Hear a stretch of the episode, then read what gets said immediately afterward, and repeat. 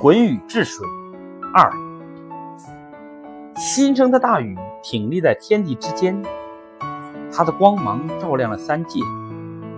他身上散发出一种奇异的力量，比元气更充沛，比刚气更猛烈，比剑气更锐利，比正气更刚硬。那高高端坐在天国玉座上的天帝，也被大禹的力量所震撼，主动让他为。治理洪水的总指挥。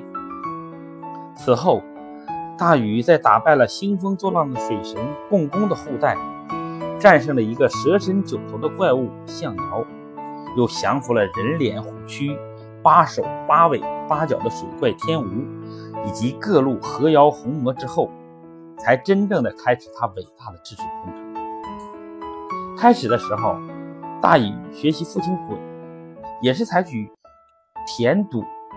埋塞的方法，但仍难以遏制汹涌洪水。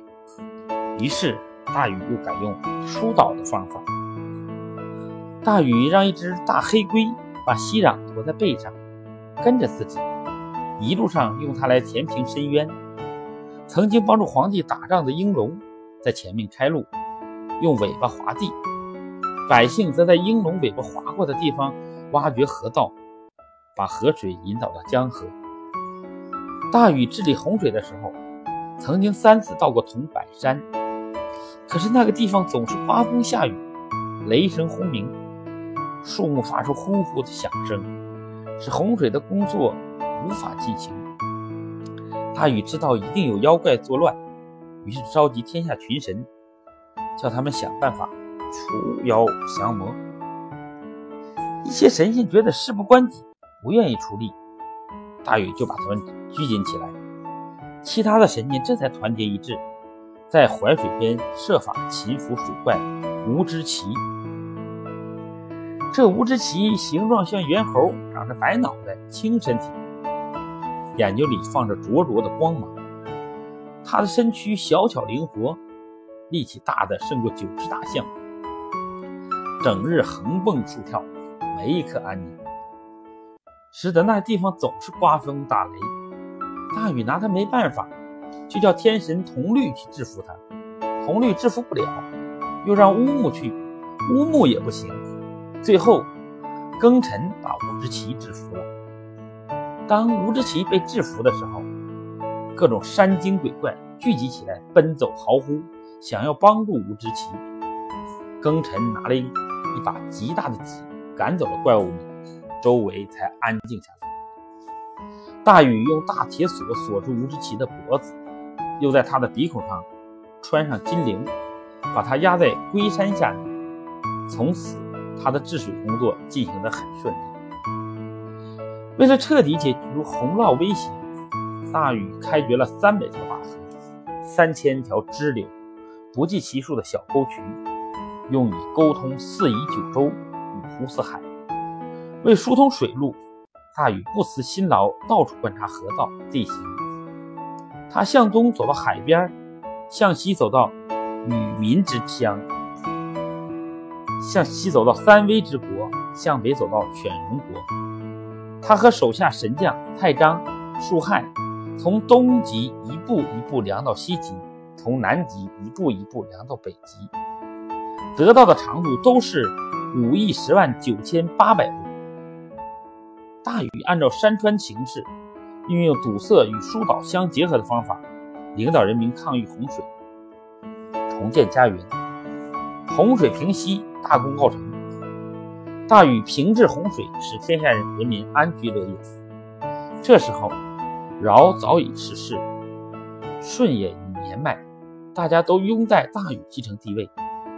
舜对大禹说：“完成治水大业是你的大功。”谦虚、勤奋、节俭是你的大德，我褒扬你的大德，赞美你的大功。地位相继相承的次序应该在你身上，你终当晋升为帝。于是，舜就将帝位让给了大禹，还送给他一块叫做玄龟的黑色的上方下圆的玉石。天帝为了表彰大禹的功劳，也赏赐给他两匹神马。大禹当了天子，九州的地方官送来许多铜，禹就叫工匠铸成九只宝鼎，鼎上刻绘着各种毒虫、害兽和妖魔鬼怪的图像，使人预先对这些动物有所提防。人们感念禹的恩德，就叫宝鼎为禹鼎。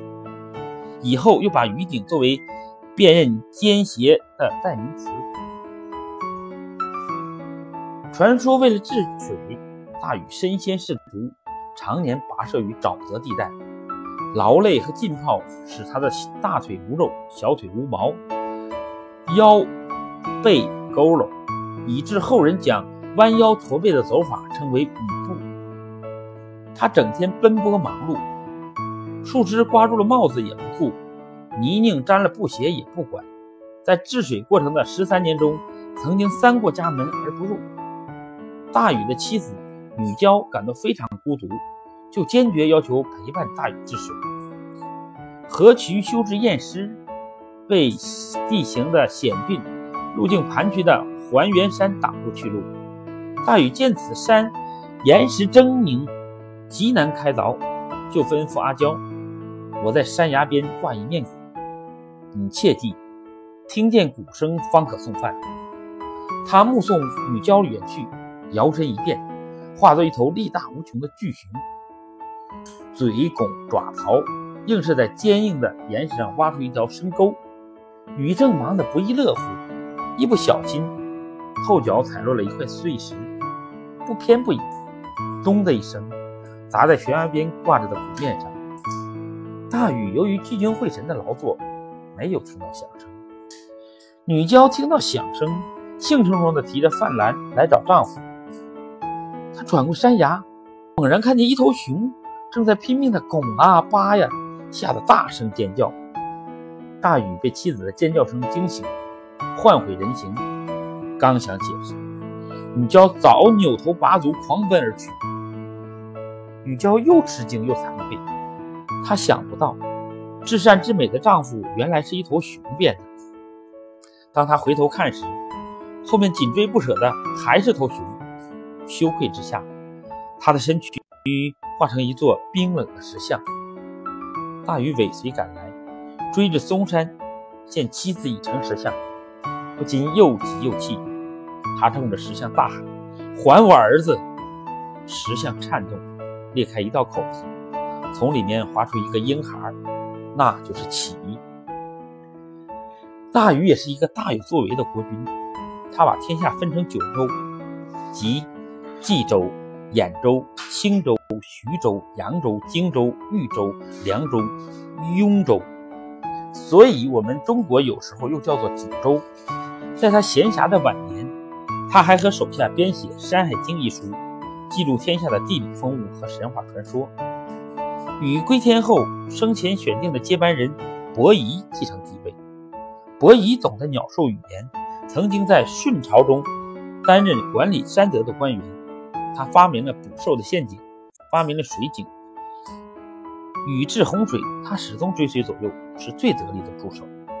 心高气傲的启不甘心王权旁落，他利用父亲的崇高威望，凭借家族的雄厚势力驱逐伯夷，夺回帝位，将公天下一变而为家天下。启用武力废除尧传下来的禅让制。实行以父子相传为特征的世袭制，创建了中国历史上第一个朝代夏朝。启名副其实，开创了一个新时代。